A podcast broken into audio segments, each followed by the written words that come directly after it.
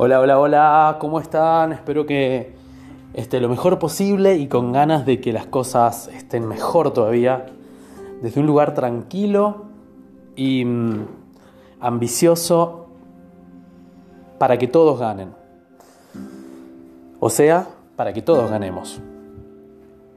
Así que desde esta bienvenida em, les quería compartir una mirada eh, tal vez una lectura del evento público en Argentina del diputado en plena sesión de Zoom eh, chupándole la teta a su compañera.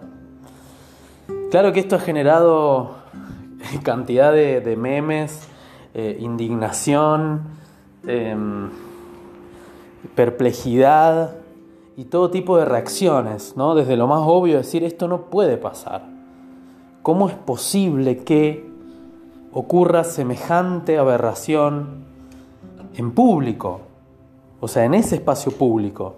No porque lamerle el seno sea una aberración para nada, pero en el contexto ¿no? En el contexto, la forma, ¿no es cierto? Hay, hay una... Podríamos leer, ¿no? Desde la falta de respeto, la falta de, seriedad, y quedarnos con esa primera mirada. Yo les voy a ofrecer otra lectura de esto. Analicemos entonces qué es lo que estamos viendo acá. Un diputado, una persona de ley, ¿no? representante eh, que tiene que representar a los ciudadanos para generar, hacer un aporte a la ley. ¿Cuál es el aporte que está haciendo este diputado? Básicamente está eh, chupándole la teta a alguien. El diputado, el que me representa, está chupando una teta. Si lo leemos desde el masculino, desde, desde lo que hace el diputado, es una mirada. ¿no? Ahora yo llevaría el foco a, a la mujer. La ley, el representante del pueblo, la ley, le está chupando una teta. Y acá les quiero contar algo que siempre me ha llamado mucho la atención. De verdad que esto desde, desde el secundario, cuando teníamos que leer algún texto en voz alta,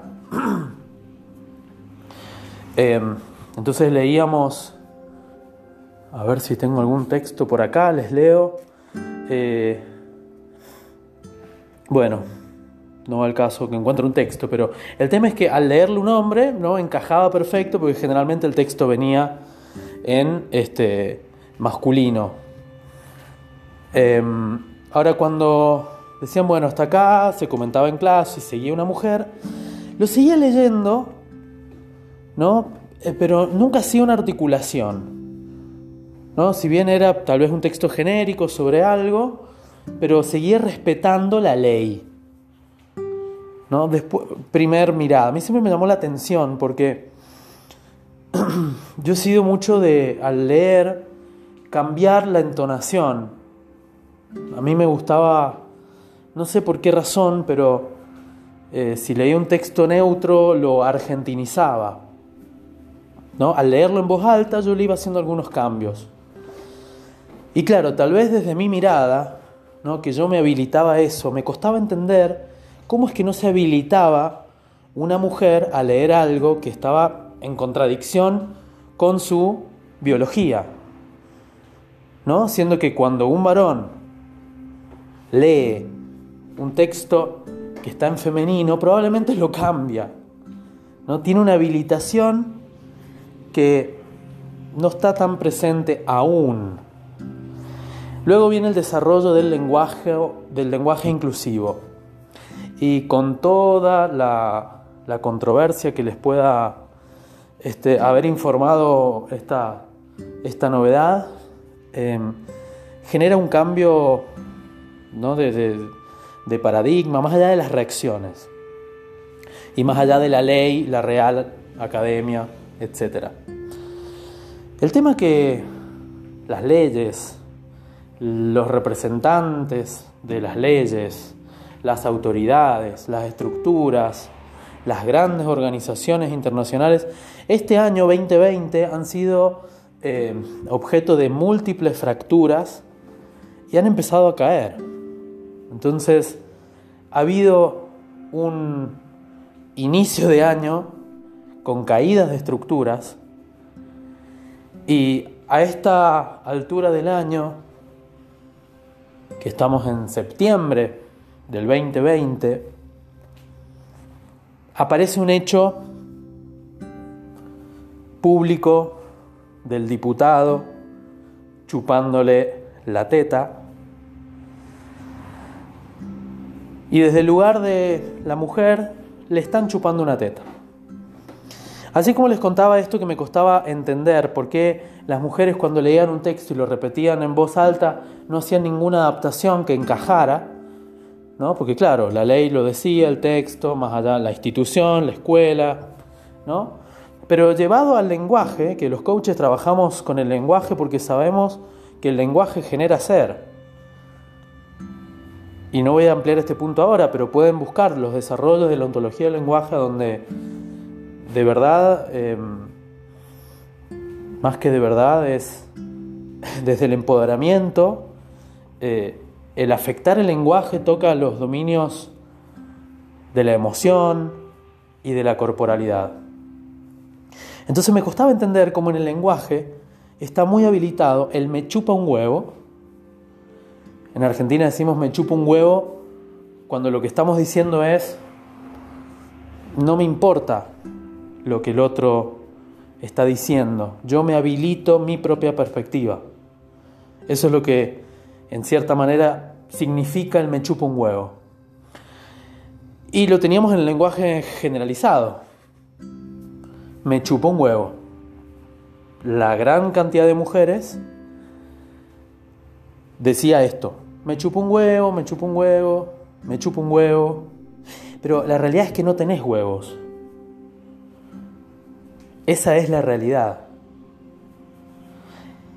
Entonces, aunque les parezca, porque este post lo van a...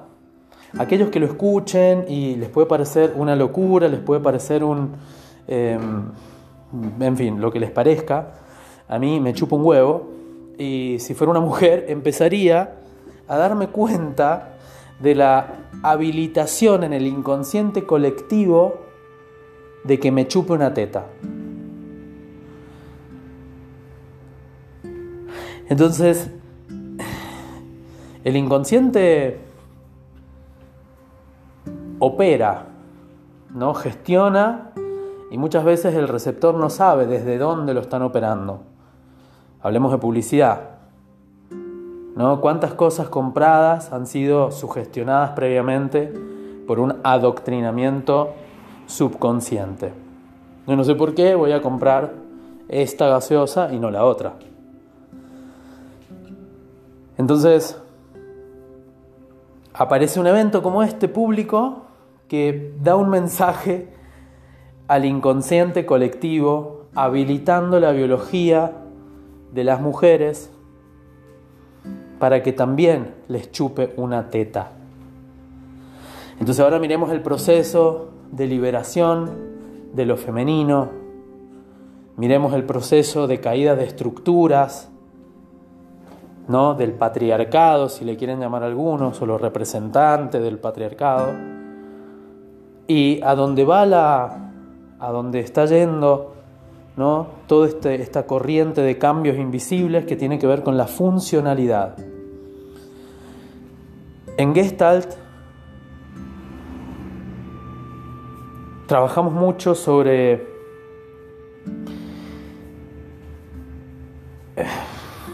sobre, sobre no, no fijar algo que es naturalmente móvil.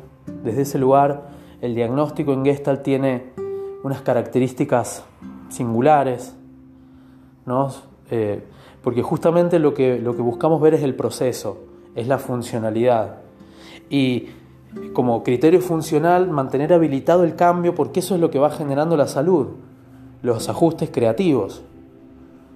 Entonces, cuando una persona está con una conducta que eh, le lleva a, a, perpetuar el sufrimiento, es porque no está pudiendo hacer algo diferente. Entonces, para poder empezar a hacer algo diferente, ir hacia lo creativo, ir hacia la salud, yo tengo que necesito que me chupe un huevo lo que fui.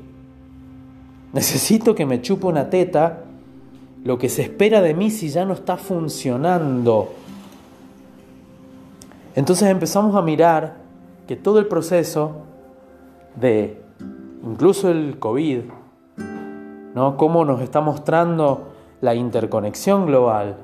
Obviamente desde una faceta, no vamos a hablar de, si, si es agradable, desagradable, pero a nivel de metabolización está generando cambios que no hubieran sido posibles de otra manera. El acceso a la tecnología, el darnos cuenta de otras cosas, en fin, con todo lo tremendo que trajo este, la pandemia. Entonces ahora empezamos a mirar el foco en la funcionalidad versus las estructuras, si lo quieren ver desde un punto de vista. Y aplicado ahora a la a lo femenino, ¿no? Porque esto, esto ya no es una cuestión de, pito o vagina, no es una cuestión de, biología, porque lo masculino y lo femenino eh, son atributos de todos los receptores seres humanos. Ahora, se ha producido una actualización en la biología femenina de poder puentear la ley. Claramente que esto no es un acto consciente de este diputado, de la misma manera que em, un niño sugestionado por otra cosa tampoco tiene conciencia, pero actúa. Y lo hizo. Bueno, desde este lugar, como lo leo, es un, es un mensaje al colectivo, sobre todo al colectivo de las biologías femeninas de que se habiliten el cambio. Y esto ahora, pausen porque ahora hablo de, de, otra, otro desarrollo a partir de esto. ¿no? Me chupo una teta, ok. Yo, mujer con vagina y tetas, ¿no? Eh, me habilito esto que antes en el lenguaje quedaba como descolocado, me chupo un huevo. ¿no? Estamos yendo hacia la realidad. La realidad es que versus la fantasía, ¿no? Porque en la fantasía me chupo un huevo, sí, pero la idea es que baje y vayamos acompañándonos a hacer un cambio desde la realidad. Y la, realidad más obvia es lo corporal. Entonces es una actualización, desde mi lectura, de, de esto que lo conocemos todos en Argentina, ¿no? Me chupo un huevo. Ok, Ahora, con esta actualización, en la biología femenina, luego tenemos el proceso global, ¿no? Caídas de estructuras, de, de función rígida, función em, de estructura, ¿no? Y empezando a mirar lo que funciona. De hecho, el COVID nos ha... O sea, la funcionalidad de qué funciona, qué no, todavía... ¿No? Podríamos hablar muchas cosas al respecto. Porque lo que termina finalmente funcionando es la conexión con la vida. No, no con el COVID, sino con la vida. Y la conexión con la vida tiene que ver con decisiones. Y las decisiones tienen que ver con cambios que me encaminen hacia, hacia la actualización de mi propósito. Y si para eso estoy muy rígido y no me chupo un huevo, ¿quién fui? No lo puedo hacer. Entonces ahora las mujeres biológicas también pueden hacer la bajada, ya que no quede solamente en una idea. ¿no? Esta cuestión del empoderamiento femenino desde un lugar de, lucha mental. ahora es momento de hacerlo, sin necesitar nada, ninguna otra neurología porque va a estar en la biología. Y esto ahora, dentro del proceso global, les decía, tal vez podemos también hacer una lectura en cuanto a, a, la, y, este desarrollo, digamos, viene de, eh, de entender que el funcionamiento lógico de algo es algo femenino. ¿no? La lógica es lo que sostiene identidades, neurologías, emociones y biologías. Entonces, es, es, entrar en otra lógica, que es todo este proceso de este año. Es habilitarnos una nueva lógica que la lógica es un principio femenino. ¿no? Entonces ahora la, biología femenina va a tener actualizada también esta posibilidad en, lo más concreto. Entonces, de esta manera, ¿no? hay, hay como una, valga la redundancia, una lógica. Caen las estructuras, es necesario cambiar de lógica. Y para que se cambie la lógica, que generalmente la han sostenido las mujeres, esta actualización es fundamental. ¿Cómo es que la han sostenido las mujeres? Bueno, el ejemplo es el que da Alejandra Casado este, con respecto al ama de casa. ¿no? Eh, la ama de casa es, un principio lógico invisible que está sosteniendo toda una logística, si le quieren llamar. ¿no? Es la que hace eh, las compras, la que tiene en cuenta... Eh, eh, lo que está faltando, lo que necesita el jardín, lo que necesita los hijos, lo que necesita el marido, ¿no? Genera un montón de, acciones y un trabajo, ¿no? Que también ha sido fruto de, críticas, ¿no? Valoricen el trabajo de las amas de casa, ¿no? Ha sido toda una lucha y una actualización de entender que trabajo, eso también es trabajo, ¿no? Pero estaba invisibilizado, nadie lo veía. Cuando se iba la mujer, ¿no? de vacaciones, todos los que estaban ahí participando de ese escenario se daban cuenta, ah, mira, está faltando esto, ¿no? Empezaban a caer las cosas que la lógica, esa lógica femenina sostenía. Nuevamente, ha sido atribuido, digamos, culturalmente tal vez a, la, biología femenina, pero la puede tener un varón cisgénero eh, como la puede tener una mujer. Em, no, no, no, no es cuestión de biologías. Pero la actualización actual eh, ha sido para específicamente, según mi, mi lectura, para que les chupe una teta. Entonces tenemos un proceso de caída de estructura a principio de año, ahora se habilita la bajada de, de cambiar de, de identidades y habilitar el cambio en lo femenino más concreto, entonces la lógica empieza, la lógica que sostiene el mundo empieza a ser diferente, ¿no? Pero porque la estamos permitiendo nosotros a través de lo que vamos viviendo, lo que vamos viendo.